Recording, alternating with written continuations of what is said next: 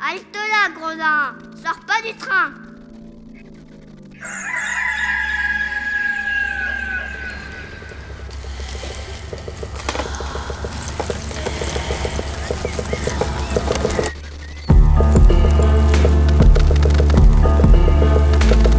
Dès ma plus tendre Plus on est jeunesse, malheureux, plus on souffre. Il faut plaindre les affligés.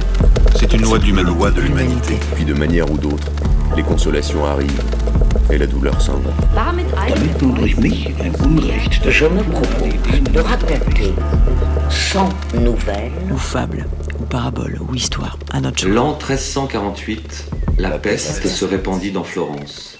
On trouvera dans ces nouvelles plusieurs aventures galantes, tant anciennes que modernes. Hello, my name is Maria Happel. I'm an actress at the book Theater Vienna. Uh, I'm at home now and I'm reading novel 10, Day 1.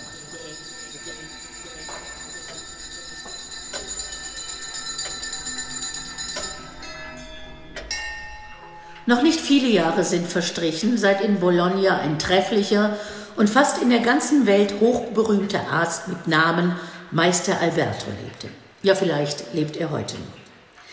Dieser war von so edlem Geiste, dass er noch in seinem hohen Alter von fast 70 Jahren, wo der Körper schon fast alle natürliche Wärme verloren hatte, den Flammen der Liebe den Eingang in sein Herz nicht verweigerte, als er auf einem Fest eine wunderschöne Witwe sah, die, wie einige berichten, Madonna Margherita de Ghisolieri hieß.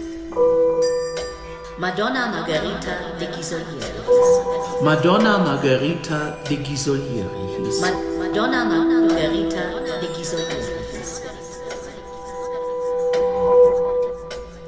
In dem Wohlgefallen, das er an ihr fand, nahm er jene Glut nicht anders als ein Jüngling in die betagte Brust auf, so dass er keine Nacht ruhig schlafen zu können glaubte, wenn er am Tage das anmutige und zarte Gesicht der schönen Dame nicht gesehen hatte. Aus diesem Grunde begann er sich, je nachdem es sich fügte, bald zu Pferde und bald zu Fuß, vor dem Hause der Dame sehen zu lassen. Diese sowohl als mehrere andere Frauen wurden auf solche Weise gewahr, was ihn dort so häufig vorüberzukommen veranlasste. Und oft spotteten sie miteinander, dass ein an Jahren und Erfahrung so reicher Mann verliebt sei, als ob nach ihrer Meinung die holde Leidenschaft der Liebe allein in den törichten Herzen der Jünglinge und sonst nirgendwo Raum finden und dort verweilen könne.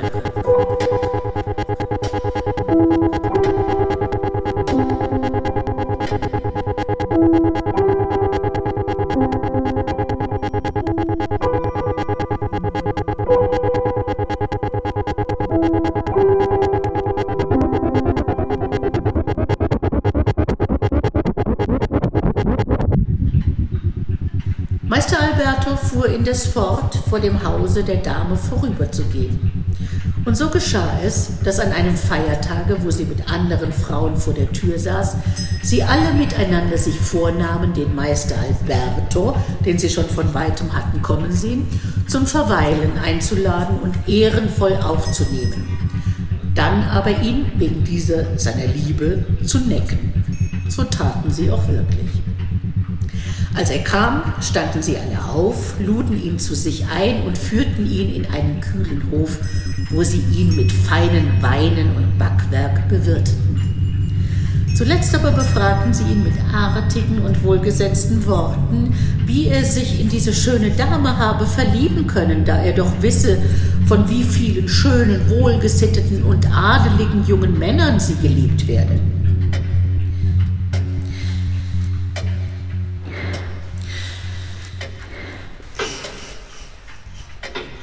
Als der Meister sah, dass man ihn auf feine Weise aufziehen wollte, nahm er eine heitere Miene an und entgegnete.